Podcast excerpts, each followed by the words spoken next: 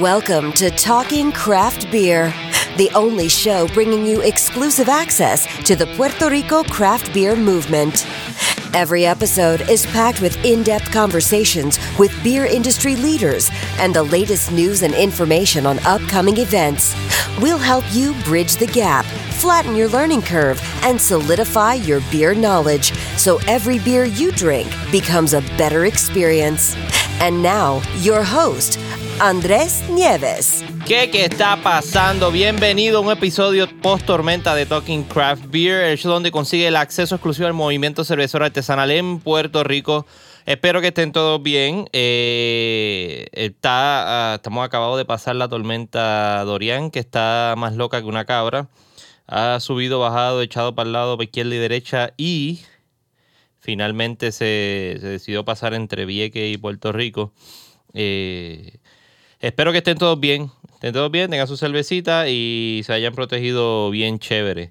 Eh, este episodio es un recap del episodio número 4 que fue Caribbean Brewing, pero como había hablado en el episodio anterior con Napoleón, del episodio de Napoleón, le había dicho que quería hacer el episodio que faltaba sobre las maltas, porque ya estaban los episodios otros planchados, los lúpulos con José Flores, el agua con Raymond y con José Cariño, el episodio anterior con Napoleón sobre las levaduras secas de Fermenti o levadura. Eh, fue la persona que pude conseguir para que nos hablara de las levaduras. Y el episodio de hoy es con Billy Norris de Caribbean Brewing y nos estuvo hablando sobre las levaduras, eh, sobre las maltas. ¿Qué son las maltas? ¿Qué es el ingrediente de los cuatro ingredientes de la cerveza que nos faltaba por hablar? Una conversación bien chévere, bien buena. Hablamos también de lo que está pasando con Caribbean Brewing, lo que viene de la cervecería de, de la mano de Billy, eh, eh, Lúpulos Hermanos. Eh, una cervecería que está trabajando allí, ya que la mayoría de los turistas terminan llegando allí a, a, Caribbean Brewing, pues eh, está ya ahora montando su cervecería para aprovechar y, montarse en este nuevo movimiento renacido de, después del proyecto de 80, donde todo el mundo va a estar eh, disfrutando de buenas cervezas y mejores cervezas.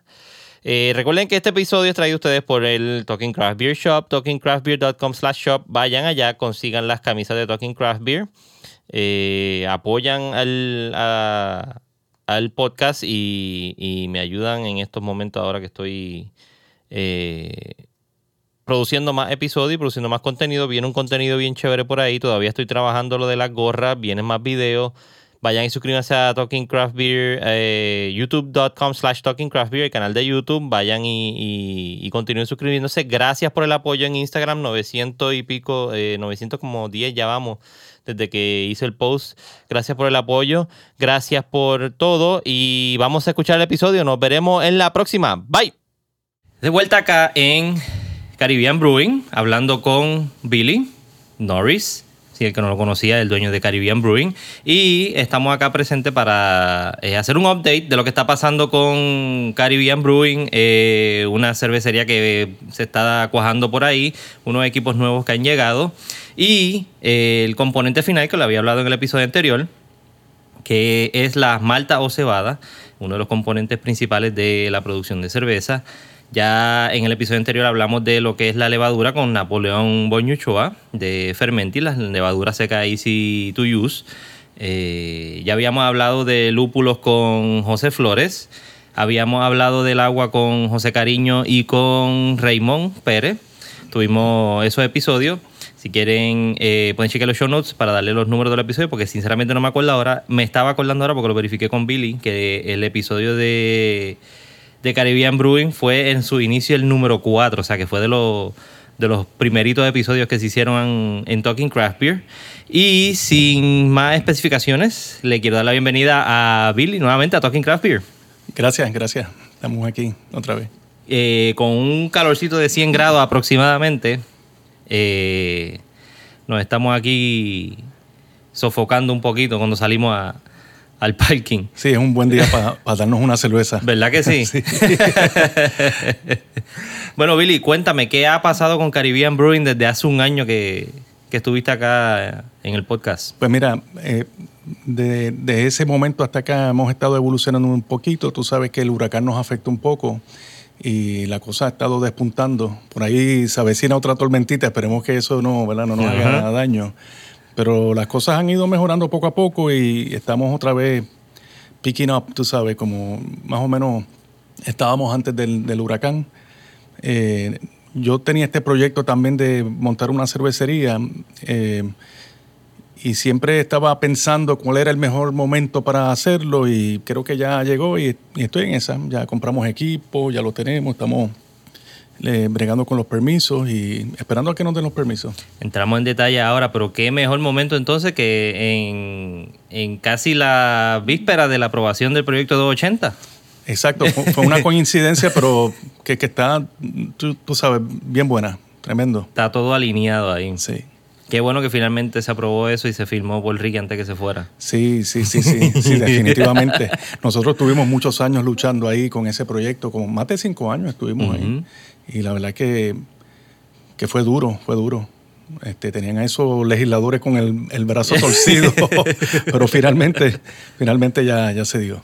Qué bueno, y como, se, como se ha dicho, es un gran eh, beneficio y una gran ayuda para todos los productores de cerveza aquí en Puerto Rico ahora mismo a incentivar esa industria que está, está creciendo más todavía ahora. Vienen muchas cervecerías nuevas por ahí, así que estén pendientes a, las entrevistas con ellos. Eh, puedo decir que vienen fácil como tres o cuatro cervecerías nuevas. Sí, he escuchado por ahí, sí, sí. Es que definitivamente eso es lo que buscaba el proyecto también. El proyecto lo que busca es que eh, al bajar los impuestos, pues eh, salgan este, cervecerías en cervecerías nuevas, ¿verdad? Emprendedores que estén dispuestos a tirarse este, esta, ¿verdad? Esta, este nuevo challenge ahí de, hacer cerveza artesanal. Entrando a la cerveza artesanal, ¿qué, qué estás eh, trabajando aquí de cervecería en Caribbean Brewing? ¿Tiene que ver directo con Caribbean Brewing? Eh, ¿Algo aparte de Caribbean Brewing? ¿Cómo está funcionando? sí, es un proyecto de Caribbean Brewing, pero quise ponerle un nombre aparte para hacer un branding aparte, ¿verdad? Que la gente eh, siempre piense que Caribbean Brewing es el, homebrew shop. Y entonces le buscamos un nombre a la cervecería y de ahí surgió Lúpulos Hermanos. Y entonces, y el, nombre está, está, muy bueno porque mis hermanos me están ayudando con el proyecto, así que eh, en ese sentido, pues está, está al día el, nombre. Lo tiene, eh, como decimos por ahí, bien mangado. Sí, sí, definitivamente. ¿Tiene algún estilo en específico que va a estar produciendo en la cerveza, que, le va, que va a identificar la, cervecería? O... Sí, sí, yo quiero hacer cosas, ¿verdad? Que no, quiero hacer más de lo mismo. Eh, estamos haciendo un Belgian Blonde, eh, eh, esa va a ser la, quizás la primera, pero tenemos la, la, idea esta de la ley de pureza alemana, que en, este caso, Lúpulos Hermanos, pues buscamos no respetar esa ley. Exacto. No queremos, no queremos eh, concentrarnos o, enfocarnos en, cerveza. Por ejemplo, si hacemos un Pilsner, no queremos hacer un Pilsner que sea 100% alemán, al estilo alemán o, o al estilo checo.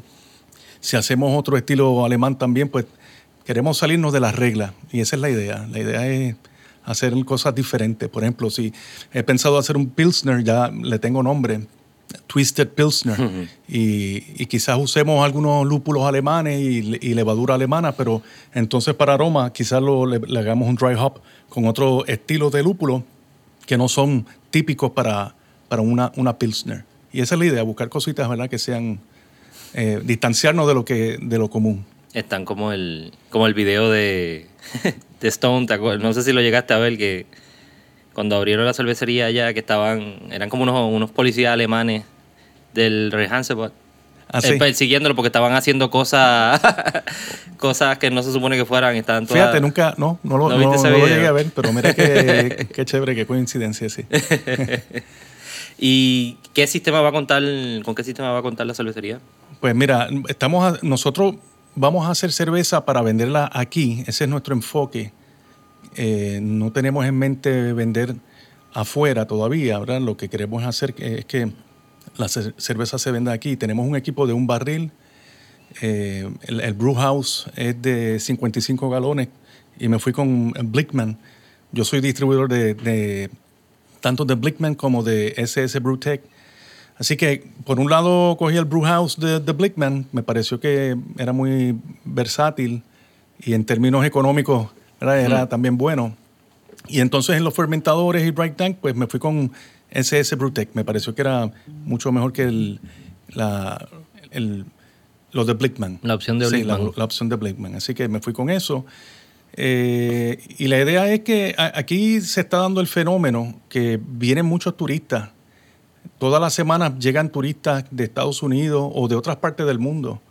Ah, porque piensan que es una cervecería y, y es que si tú pues, googleas Caribbean Brewing vas a ver que nosotros aparecemos como cervecería, no, no es intencional, no es algo que hicimos nosotros. Y el- para el colmo también los ratings que tenemos en, en Google son, son de los más altos. Somos de los primeros que salimos en Google y, y los ratings son muy buenos.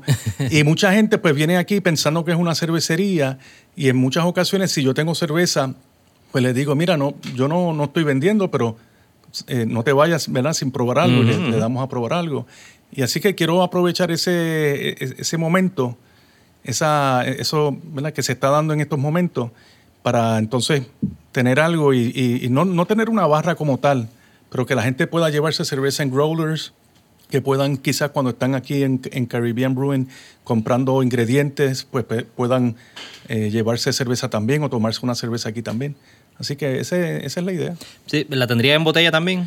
Sí, pensé, bueno, en draft, en draft y, y quizás este para envasar en growlers. En, botella, todavía no. no. he pensado, ¿no? Difícil. Sí. Sí, es que es mucho más. Exacto. Tienen razón, es mucho, Mucho trabajo. mucho trabajo, sí. Más trabajo que el que está pasando Charles. Exacto, sí, está, sí. está ahí seteando a María Eh, lo- en estos momentos. Sí, le, le deseo éxito a, Charles. Bueno, no, es un- no es una empresa fácil en, en- embotellar. Sí, eh, eh, es tedioso. Uno va allí a- Uno lo ve fácil cuando va a Ocean, pero lleva, lleva un montón de trabajo. Exacto. Y ahora que vienen las latas también. Está todo el mundo con las latas. Sí, sí, sí. o la Hardware por ahí viene con ella y Ocean viene por ahí también con latas. Eh, me dijiste que hiciste la primera cerveza que tienes al momento para ello, para Lúpulo Hermano, es la Belgian Blonde. Exacto, es un, es un, un batch de prueba, ¿verdad? No, no puedo venderla todavía porque no tengo permiso, pero eh, quisimos probar el equipo y la verdad es que nos fue súper bien. No, no, no, de verdad, no, fue flawless totalmente, no tuvimos ningún problema. Y entonces hicimos, hicimos un Belgian Blonde. Es una receta que yo tengo hace años que la vendo mucho para lo- los rookies que están empezando. Eh, la vendo siempre de extracto.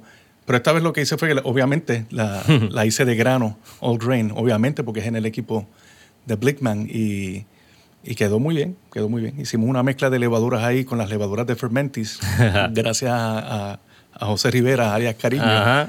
Así que muchas gracias a él. Y le salió de show. Y la cerveza quedó muy rica. Así que ahorita sí que la probamos. Aprobamos, ahorita le, Sí. le damos un taste. Eh, el propósito adicional de venir acá a Caribbean a hablar contigo es eh, conocer sobre lo que son las maltas, cebada, grano, le llaman de muchas formas. Y, conocer un poco más sobre ellos, los que ya conocen mucho, pues tal vez pueden refrescar los conocimientos de, lo- de las maltas y de los estilos que hay, de los que podamos repasar. Y, conocer la historia de, de cómo fue que arrancó todo esto y por qué se usa este tipo de, de grano para hacer la, la cerveza. Que tengas conocimiento y que recuerdes cómo, por, qué fue que surgió toda este, esta utilización de estos granos para hacer la cerveza. Bueno, en, en época, la- los granos de, de la cebada y de trigo se vienen utilizando hace miles de años. Eh, para aquellos tiempos no tenían el conocimiento que tenían ahora, o tan reciente, o quizás hace 150 años. Pero eh, a mí me gusta mucho esto de la historia y, y leyendo mucho sobre el asunto. Si nos remontamos a 150 años, la- toda la cerveza que se bebía en aquel entonces era cerveza ahumada, porque no habían los métodos de fuego indirecto que se inventaron luego para, después de, de maltear la, la cebada, secarla. Así que cuando se, en aquel tiempo se, se malteaba la, ce- la cebada, usaban fuego directo y, y eso hacía que la, el- la malta pues se ahumara. Sí, que toda la cerveza que se bebía antes de, quizás antes de 150 años, pues e, e, era cerveza ahumada. Luego se inventa este asunto de hacerlo a través de fuego indirecto y de ahí entonces se pueden hacer cervezas más limpias. También el fuego directo hacía que las maltas eh, aumentaran de, color, las tonalidades de la, de la cebada eh, se oscurecía y por lo tanto las cervezas no eran muy, no eran tan transparentes y, tan rubias como son hoy día. Eran más, a eso vamos ahí, que eso es el, nivel de del color de, las diferentes maltas que le asignan a la cerveza cuando se, termina. ¿Por qué se escogió este tipo de grano para hacer la cerveza? O sea, ¿qué, fue lo que hizo que, que se permaneciera por tantos años como el, como el grano predilecto para, para hacer la cerveza? ¿Por qué no se hace cerveza de arroz? ¿Por qué no se hace cerveza de maíz? Eh, es una buena pregunta. Eh, recuerda que también esto tiene que ver mucho con la, civilización cuando estaba, estaba emergiendo y entonces se empieza a cultivar estos granos y, de ahí entonces se descubre a través de quizás se hacía pan y entonces se dejaba un pedazo de pan hecho de, cebada y de trigo y, y, entonces eso se fermentaba eh, espontáneamente y de ahí salía la cerveza. Pero hablando un poquito más reciente que, en esos tiempos de los sumerios o de los egipcios, pues la cebada tiene todos los elementos necesarios para, para crear una bebida que sea eh, la, bebida perfecta, porque la cebada tiene eh, diferentes tipos de azúcares. Si nosotros, por ejemplo, si hablamos del vino, el vino tiene un azúcar simple, un azúcar simple nada más. Por eso es que hacer vino es relativamente más fácil que hacer cerveza. En el caso de la cebada, la cebada, la cebada tiene maltosa, maltotriosa, sucrosa, fructosa, dextrina, o sea que tiene una variedad de azúcares distintos que en todos ellos le dan un sabor bien eh, singular a la bebida de la cerveza. Otra cosa es que en el proceso de hacer cerveza, los granos pues, obviamente tienen la cáscara, y la cáscara es bien importante en el proceso del lavado de, los granos para extraer todos los azúcares. Por eso es que cuando hablamos quizás de una cerveza de trigo, el trigo no tiene cáscara. Así que la cerveza de trigo tiene que ser mezclada con cebada.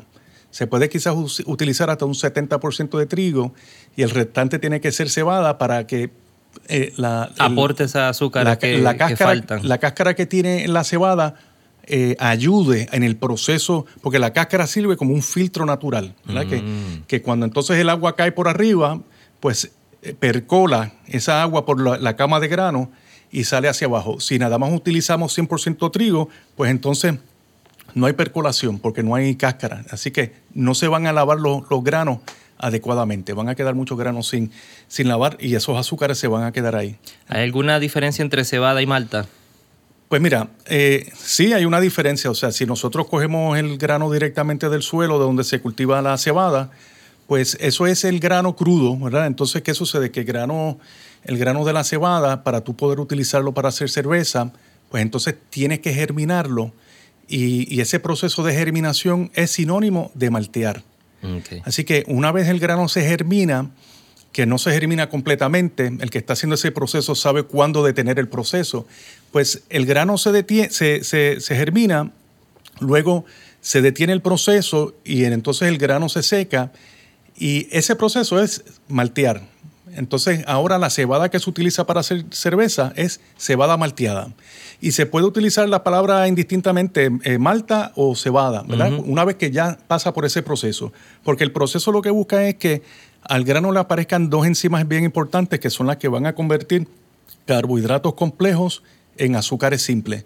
Dándote el ejemplo ahorita de, la uva, la uva eh, simplemente con exprimirla ya tú extraes el azúcar, porque ese jugo de la uva es azúcar puro. Pero en el caso de la cebada, pues entonces tienes que pasar primero por el proceso de malteado para que aparezcan las enzimas. Ahora cuando el maestro cervecero recibe esos granos en su cervecería, los mezcla con agua caliente para activar las enzimas y esas enzimas pasan por ese trabajo. Así que es un proceso más complejo que hacer vino, pero el resultado pues ya obviamente es cerveza. Así que hay sí una diferencia entre lo que es cerveza, entre lo que es cebada y lo que es este eh, malta, ¿verdad?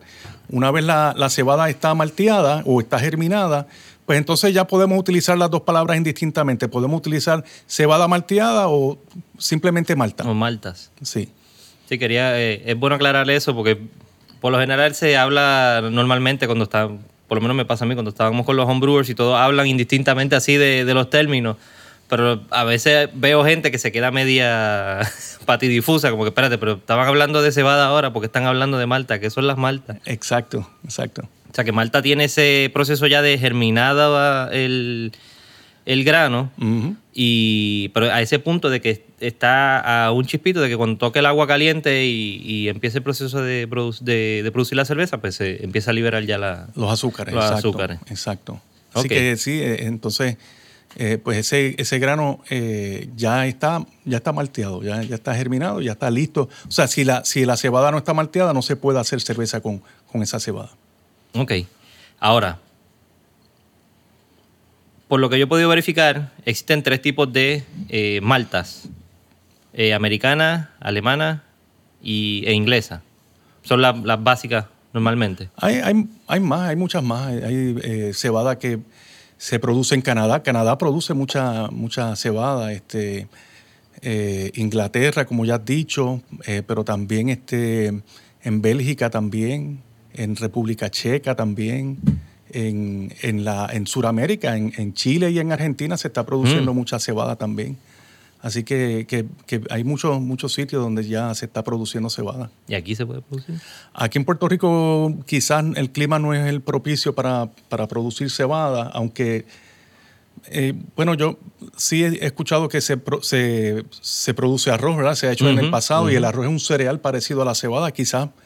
Quizás no se ha intentado, pero habría que hablar con un agrónomo, ¿verdad? Yo no, no- no tengo mucho conocimiento de agronomía, pero por lo que he escuchado es más de, de climas que son un poquito más fríos. Más frío. Ok, ok. Sí. O sea que habría que sembrarlo monte adentro. Sí, si te Pero fijas, tienen que ser llanos también. Si te fijas, la- donde se produce la cebada son en latitudes que son bien al norte, por ejemplo, en Estados Unidos, en los estados del norte y en Canadá también. Si vamos, cogemos el caso de Europa, ¿verdad? También en, en- en- en la Europa del norte es donde se produce la mayor parte de la cebada. Y entonces ahora si nos vamos al otro hemisferio, nos vamos al extremo sur, donde está Chile, donde está eh, Argentina, donde está Nueva Zelanda también y donde está Australia. Así que son ambos extremos. Sí, ¿Ves? con este Son- calor que tenemos hoy aquí. Sí, ¿no? exacto. Ya en esta franja de, de- de- de la tierra, pues eh, no es, no es tan, para la cebada por lo, ta- por lo menos no es, no es tan propicio. Habría que montarse como algún tipo de, de sistema de control de clima, o sea, como un invernadero o Sí, algo así. tal y como se hace cuando se, se cultiva la marihuana o algo así. Exacto, exacto. Sí, pero ya eso sería mucho trabajo. Alguien que quiera invertir, pues Sí. que nos y- escriba en, Y- y los mensajes. Sí, fíjate, ahora que lo estás diciendo, yo escuché hace poco un muchacho que es un brewer que vino aquí a la tienda y él es agrónomo y él como que me dijo que en, en alguna parte de la isla se está cultivando eh, alguna cebada para, para, la- lo- para el ganado. Mm. Sí, sí, así que eh, es posible también, sí. A lo mejor quizás esa cebada que se produce sea bueno para el ganado, pero quizás no, no es la, la mejor entonces La para idónea producir para, el- cerveza. para sí. cerveza. Trigo se puede, se puede sembrar. Eh, trigo yo me, me parece que, que ocurre lo mismo también. Sí. Todos esos cereales, sí, sí. All right. Pero eh, existen un montón de, de cebadas. Por lo menos tengo acá un listado de, de la americana, la alemana y la inglesa. Ujú. Eh, ¿Cuál es la diferencia entre la diferencia de cada una de ellas? O sea, ¿qué qué es lo que la caracteriza a cada una? Que tú decides, voy a utilizar esta para hacer esta cerveza y voy a utilizar esta otra para hacer esta otra cerveza. A mí siempre me gusta hablar mucho cuando yo doy la clase aquí de hacer cerveza. Yo siempre digo que hay, cuando doy la clase básica, digo que hay cuatro tipos distintos de, de cereal o de cebada malteada para hacer cerveza. Pero cuando doy la clase avanzada digo que son cinco. en la básica no me gusta complicarle a los muchachos tanto las cosas, pero Ajá. en realidad pues hay cinco tipos de cebada que se utilizan.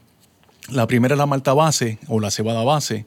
eh, y esa compone la mayor parte de la cerveza. Tú puedes hacer una cerveza 100% con una malta base.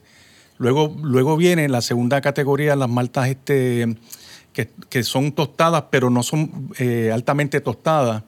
Eh, y, en ese, y en esa característica, o en esa categoría, mejor dicho, ahí están la- lo que se llama, lo que conocemos eh, como Munich Light, como eh, Vienna Malt, como Victory, todo ese tipo de, o Biscuit también que viene de, de Bélgica, todas esas eh, maltas están tostadas, pero es como, déjame, cuando estábamos hablando acerca de cuando se maltea el, El grano, malteo. sí, pues ese, ahí se maltea la, la- la cebada que va a ser la base.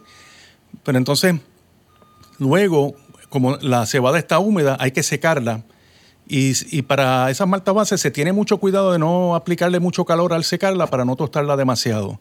Pero entonces ahora cuando se produce la cebada, por ejemplo, el, el Munich Light o el Victory o el, el, el Vienna Malt, pues entonces en esas, ahí al secarla se tuesta un poquito más para darle un poquito más de color. ¿Ven? Pero entonces ahora viene una tercera categoría que son los caramelo crystal malts, ¿verdad? Que en Alemania le dicen Caramunic, eh, en Inglaterra lo- le, le dicen crystal malts y en Estados Unidos le dicen eh, caramel malts. Y esos granos, pues, ¿cómo se hacen? Pues mira, se, luego que se maltea la, la cebada base, se recoge el grano y entonces se pasa por un- una tostadora bien parecida a una tostadora de café. Y depende del color que se le quiera dar al grano, pues entonces ahora se le aplica un poco más de calor, un poco más de tiempo, o una combinación de ambas. Eso es lo que estaba hablando ahorita, o sea, que está la, eh, la producción de la cebada hasta el punto de que casi vaya a germinar. Se la Exacto. lleva hasta ahí, entonces está mojada y ahí es que la llevan a tostar. Sí, pero ahí mismito en el proceso de donde la están germinando, ellos lo que hacen es que la levantan y, la, y, y le pasan como unos blowers y la secan. Ok. La secan. ¿eh? Entonces, al secarla, obviamente, para secarla le, tienen- le tienen que aplicar un poco de calor. Calor. Pero, por ejemplo, lo- las maltas bases eh, casi siempre tienen un, un lobby bond. Esa es la, la medida que se utiliza para asignarle el color. Eso te iba a preguntar porque estoy viendo acá en la información que yo tengo que dice Caramel Crystal eh, 10. 10L, 40L, 60L. Exacto. Mientras más alto el número, más, más color tiene la malta, más oscura. Pero en el caso también de las maltas bases, por ejemplo, un two-row un two-row regular, regular tiene un lobby bond de 1.8 o 2 lobby bond. Eso es bien bajito. Por eso es que si tú haces una cerveza 100% con una malta base, vas a obtener un- una cerveza rubia. Y, la, por ejemplo, la malta base Pilsner, que bien este, típica de Alemania, es two row también, pero entonces ahora se, se tiene más cuidado al secarla para que el lobby bond sea menor todavía. Y casi siempre tenemos un lobby bond de 1.5. Pero entonces ahora cuando se tuesta la malta para hacer los crystal malts o los caramel malts, pues entonces ahora ahí es diferente porque ahí se tuesta en una, en una tostadora como si fuera una tostado- tostadora de café, pero gigante. Entonces, si vas a hacer una malta, eh, un caramel malt 10 lobby bond, pues se le aplica calor y X temperatura eh, por X tiempo para llegar a ese, A a ese ese- a punto. ese punto, exacto. Ok. Y lo mismo sucede con las otras, ¿verdad? Porque está, eh, las caramel malts van su- subiendo de 10, de 10 en 10 más o menos, 10, 20, 30, hasta llegar a 150, 170 lobby bond. Wow. Bien Ese- oscura. ese- sí, exacto. Entonces, esa es la tercera categoría. La cuarta categoría, entonces, serían la- las maltas tostadas o las maltas chocolate y su lobby bond va desde 280 hasta 480. Y finalmente tenemos el roasted barley, que, que es la más tostada de todas, y también las black malts también, que su lobby bomba desde 500 hasta 700. O sea que esas son bien, bien, bien, bien tostadas. Y con esas es que se hacen los, las cervezas stouts. Las stouts. Sí. Que son las fuertes que le gusta a la gente, la mayoría de las veces que tienen esa, esas notas a café y, y chocolate. Exacto. ¿Por qué, eh, por qué el distintivo de cada nombre? Caramel y Crystal es aparentemente lo mismo, pero ¿por qué se llaman así?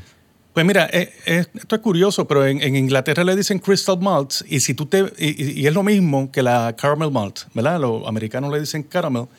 Si tú las miras eh, desde la perspectiva de los americanos y miras la- los caramel malts, te vas a dar cuenta que tiene un color caramelizado, ¿verdad? El 10, el 20, el 30, 40, 50, todas tienen un color caramelizado.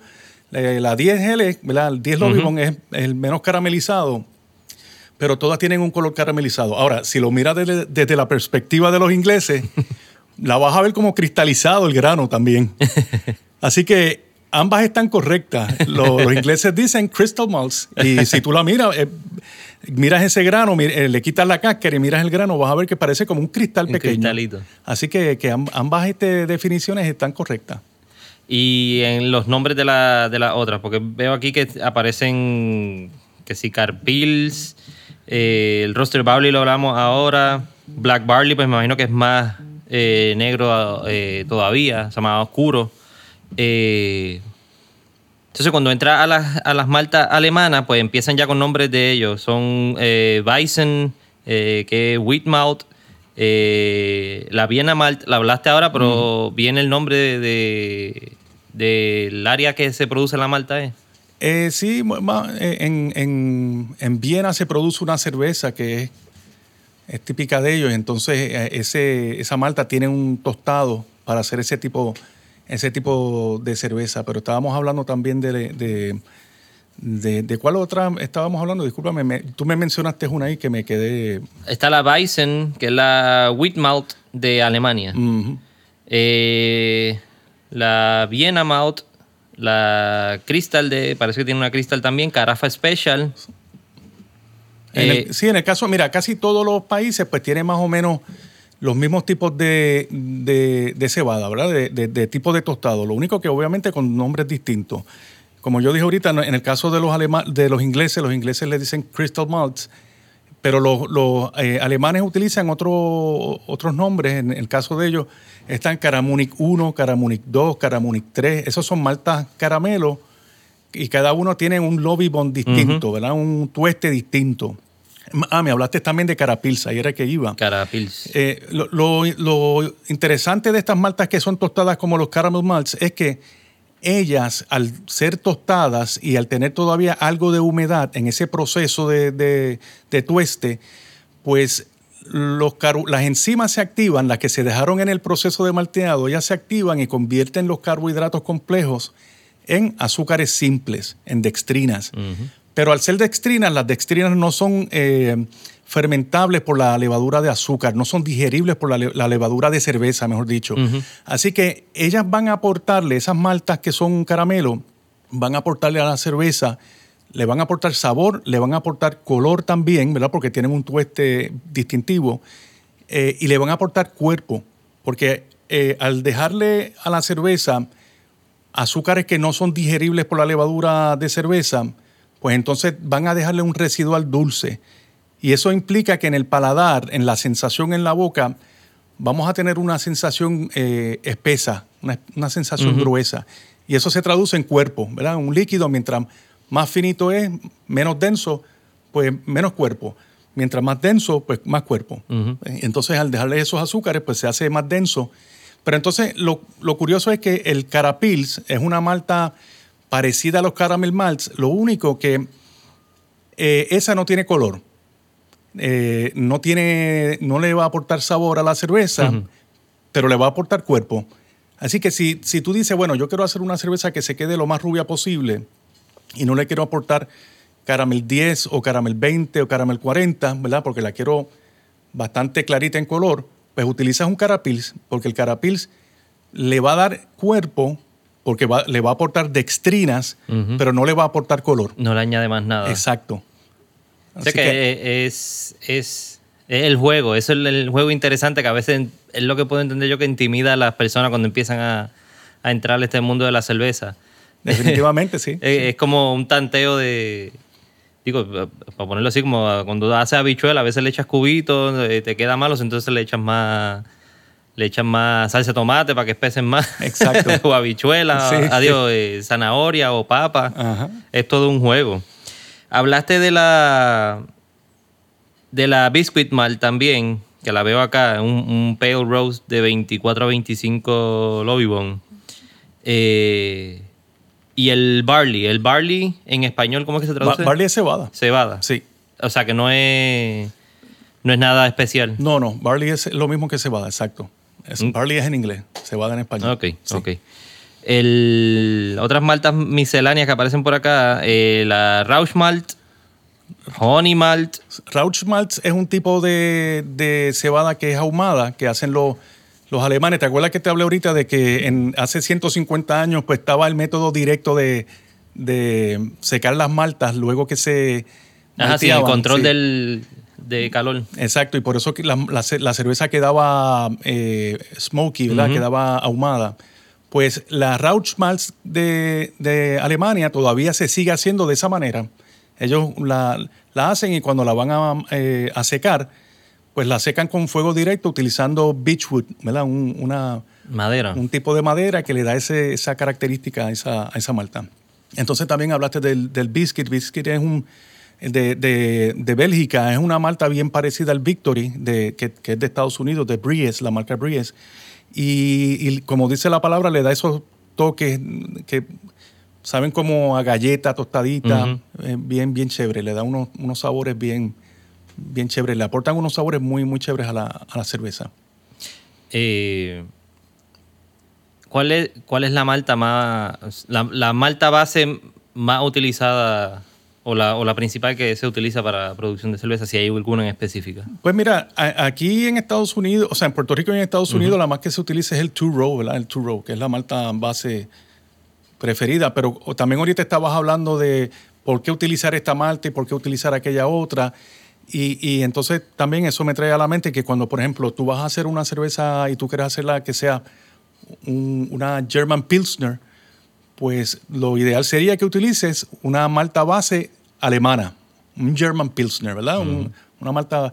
Así que ahí puedes utilizar una malta como la de Weyermann, uh -huh. que tiene una malta Pilsner muy buena. O, por ejemplo, si quieres hacer una malta, una cerveza inglesa, entonces está el Mary Sotter, uh -huh. que Mary Sotter es una, una cebada que se, todavía se maltea eh, tradicionalmente y también es, como una malta artesanal. Así que si quieres hacer un, un, una pale o un eh, beater, un English beater o una porter inglés, pues quizás la mejor opción es utilizar esa malta que es inglesa. Por el contrario, si quieres hacer un, un West Coast IPA, pues entonces utilizas un two-row regular, ¿verdad? De, de, Estados Unidos. ¿Y two-row es por qué?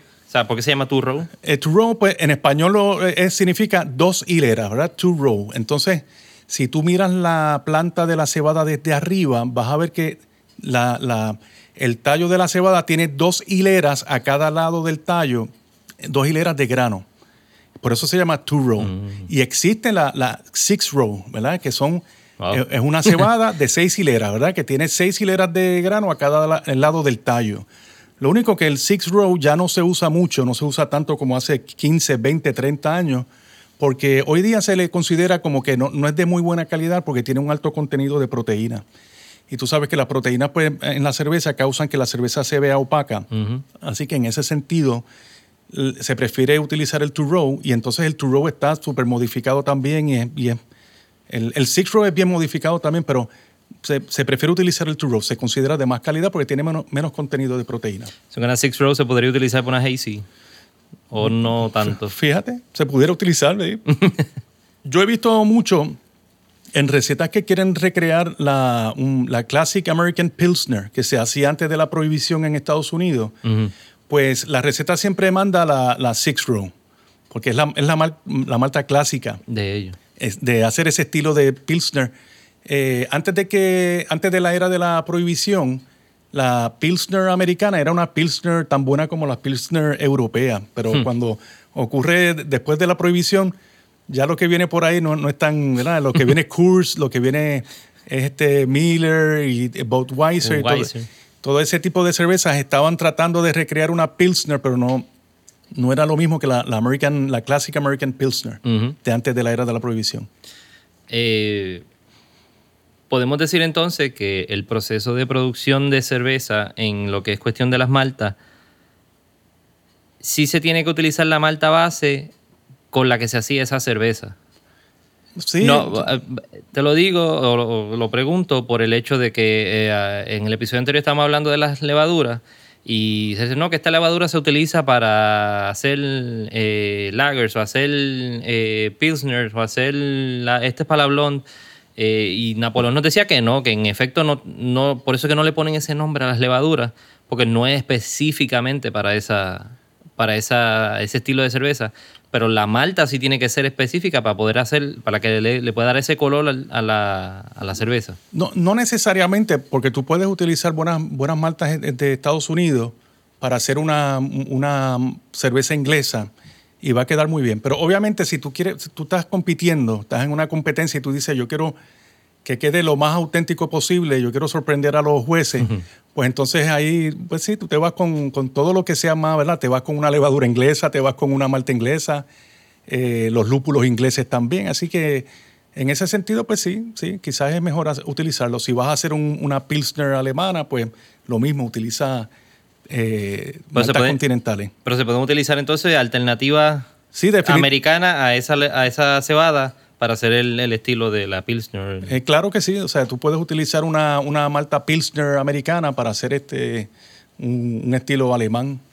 Algunos, algunos podrán decir, ah, pues no, eh, no, no vas a ver igual, ¿verdad? Eh, eso está, hay que verlo, hay, hay que tener un buen paladar para, para tú poder decir que no, que no, es- no, es- no está auténtico, ¿verdad? Pero Ajá, ajá.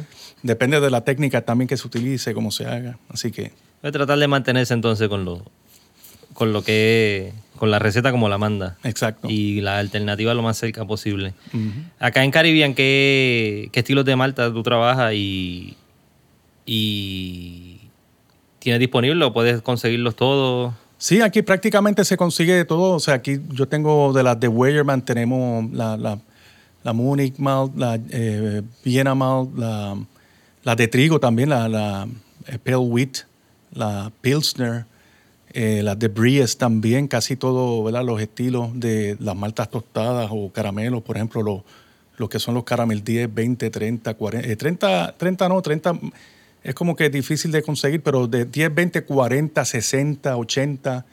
¿Y por qué es difícil? eh, Sí, porque no hay quizás otras marcas que la, la hacen, pero casi siempre lo que se hace es 10, 20 y se brinca a 40. Hay dos o tres maltsters que, que hacen caramel 30, pero no son muchos. Eh, entonces, Es este, difícil hacerla. No, no es que es difícil. No, no sé si es que quizás del 20 al, al 30 como que no hay gran diferencia. y- diferencia. sí. Pero he visto de poca gente que hacen, he visto de pocos maltsters que, o hasta de Bries mismo he visto que tienen una mal, eh, un caramel 30, pero yo nunca, de mis suplidores nunca lo he visto que lo tengan, así que no, no sé por qué. Pero entonces también este, de, la- de las maltas inglesas aquí se vende el Marisotter. eh, o sea que se puede, se puede hacer una cerveza totalmente inglesa. Yo vendo también los lúpulos ingleses para eso. Pero las maltas, en términos de las maltas, los, los- los specialty grains, que es como se le conocen a todas las que no son la- las maltas Las bases, bases. todas esas se, se pueden conseguir aquí. Vamos a entrar un poquito en lo que es el manejo correcto de, las maltas cuando lo compra y almacenaje. O sea, ¿cuál es el proceso correcto después que la compro? ¿La meto en la nevera, la mantengo en la nevera o la dejo fuera? ¿Cuánto tiempo me puede durar una malta después de que la compro? Eso depende de cuánto tiempo, en cuánto tiempo tú la vas a hacer. Si yo siempre le digo aquí a los clientes míos que si tú eh, tienes planes de hacer la cerveza de aquí una semana, pues no, no está mal que la dejes afuera, ¿verdad? Un sitio que obviamente que no le dé el sol directamente, que no, no coja mucho calor, pero si tú y, eh, y una malta también que ya está molida, pues es bueno utilizarla con, con poquito tiempo después de haberla comprado, ¿verdad? Si es que no tienes una moledora en tu casa. Pero si tú piensas que no la vas a hacer de aquí a un mes, pues entonces métela en la nevera para que ahí la conserves mejor. Y cuando vaya a cocinar, pues entonces la saco, qué sé yo, una hora, dos horas antes para que bote el frío o se puede tirar así mismo. Eh, se puede tirar así mismo. Después que, obvi- obviamente, ¿verdad? Tiene- tienes que hacer los cálculos. Los muchachos que, que ya saben hacer los cálculos, tienes que hacer el cálculo. Quizás es bueno eso que dijiste, sacarla y dejarla a, a que se vaya temperándola al clima. Al ambiente. Sí, sí. Porque eh, tienes que tener eso en cuenta cuando vas a hacer el cálculo para hacer el, ¿verdad? Lo, lo que llamamos el strike water. Cuando vamos a echar el, el- el agua y, y luego la cebada. Sí, que no sea que entonces está más fría, entonces la temperatura a la que va a echar el agua, pues entonces se baja Exacto. Y, y le cambia el... eh, o, sea, o te tardas más o no, o O no, lleg- extrae como sí. debe ser. O no llegas a la temperatura que quiere hacer la maceración, sí. Exacto. Eh, equipo de moler, hablaste. eh, ¿Tú lo vendes acá o, o tú eh, procesas las maltas acá mismo y se las das ya procesadas a los muchachos? ¿O es conveniente llevárselas sin procesar y lo hacen en tu casa? Lo ideal es que cada persona tuviera una moledora, pero mm, hay que ser sincero, no, no todo el mundo, quizás no, no solamente por el budget, ¿verdad? La- una moledora no, no es, no es- no es un equipo barato. Eh, otra cosa es que tampoco, no es que tú vas a hacer cerveza toda la semana, ¿verdad? y justifique que tú tengas una moledora en tu casa. Así que para ese tipo de personas, pues simplemente yo aquí le, le doy el servicio de moler los granos gratis. En algunos sitios en Estados Unidos te cobran 10 centavos por, o más por, por libra para moler los granos. Yo no, no le cobro a nadie pero también tengo otros clientes que tienen moledoras en sus casas y es una ventaja porque en, el caso en el caso mío yo tengo un setting para todo el mundo eh, porque yo no quiero que yo no quiero molerla muy finito porque entonces eh, se corre el riesgo de que cuando vas a hacer la cerveza dependiendo del equipo que tú tengas se te estanque el agua y entonces ahí tienes un problema eh, tampoco quiero molerlo muy grueso porque entonces ahora el que compra el grano y lo hace en su casa pues va a tener menos, menos eficiencia. Así que el que tiene la oportunidad de comprar una moledora, pues aprovecha eso y, la, puede moler a su gusto. O sea que hace una diferencia la manera en que está molida la cebada. Definitivamente. Que no, es, no es echarla completa como si fueran semillitas ahí. Sí, uno de los factores que más, que más este, afecta la eficiencia de, de lo, de, el día del mash, ¿verdad? De cuando haces el mash, uno de los factores que más afecta es el molido. Si, si está muy coarse el, el, molido, muy grueso, pues entonces vas a tener menos eficiencia. Por otro lado, pues, hay menos eficiencia porque los granos, porque el, el, los carbohidratos están, no, no, están tan expuestos al, al agua y a las temperaturas ideales para la conversión. Por otro lado, si tú los mueles muy finitos, vas a tener mejor conversión y mejor eficiencia, pero te corres el riesgo de que después, ¿te acuerdas que ahorita hablé de que la cáscara del grano funciona como un filtro, natural? Pues si la mueles demasiado y pulverizas la cáscara, pues entonces ahora no vas a tener ese filtro, vas a tener buena conversión, pero cuando intentes eh, hacer el sparge, lavar los granos, pues el agua no, va a salir, se va a estancar. Sí, se forma como un tapón. Eh, se forma como un tapón, exacto. Entonces Porque se compacta todo, no hay nada entre medio del, es como echarle, como el que le, la gente que le echa arroz a la sal, para que no se pelote, porque queda ese espacio así entre la sal. Eh, tampoco lo que se quiere hacer es una, una harina para empanar pechuga. Exacto, exacto. Así que hay que buscar un balance de, ni muy finito ni muy grueso. Que eso tú lo tienes acá, tienes ya uno adaptado en el, en el grinder para que... Exacto, aquí yo lo tengo adaptado y tengo clientes que me dicen, ok Billy, mira, en vez de molerla una vez, molerla dos veces porque ya ellos saben que en su equipo no se, no se les va a estancar. Y lo hacemos así. Sí, que ya lo, ya lo conoces. O sea, que tienes, recuerda que tienes que conocer todo tu equipo. No es, no es a lo que te diga uno que tiene un Grainfather y otro que tiene eh, un sistema como los coolers, como lo tiene acá. Exacto. Es totalmente diferente. Eh, existe la posibilidad de que las personas compren los granos en Estados Unidos? ¿Cuál es la posibilidad de que esos vengan granos eh, viejos o dañados? ¿Cómo, cómo, tú te das cuenta de que, de que, los granos están en ese estado? Sí, eh, definitivamente allá, imagínate, estás en un sitio donde, donde tú no estás viendo lo que te están enviando. Exacto. Pues, pero una manera de saber si los granos están frescos o no es masticándolos. Te echas un poquito a la boca y si tú ves que cuando tú los muerdes están eh, rompen fácil, eh, pero pues entonces están frescos. Pero si tú notas que están como medio, medio duros para... Chiclosos. si están chiclosos, pues ya tú sabes que, no está muy fresco. Ok, sí, es, bueno que lo sepan, porque en efecto acá la mayoría están eh, custodiados por Bill y sabe lo que está manejando acá el inventario que tiene. No sabe, no te están mandando algo de Estados Unidos, allá lo loco, tú no sabes quién te está vendiendo qué ni cómo. y, aquí y aquí hay un buen movimiento también de como hay mucha gente comprando, esos granos vienen y así como vienen, así se van también. Eh, excepto por los granos que quizás son muy, muy especiales, que no tienen muy buena salida.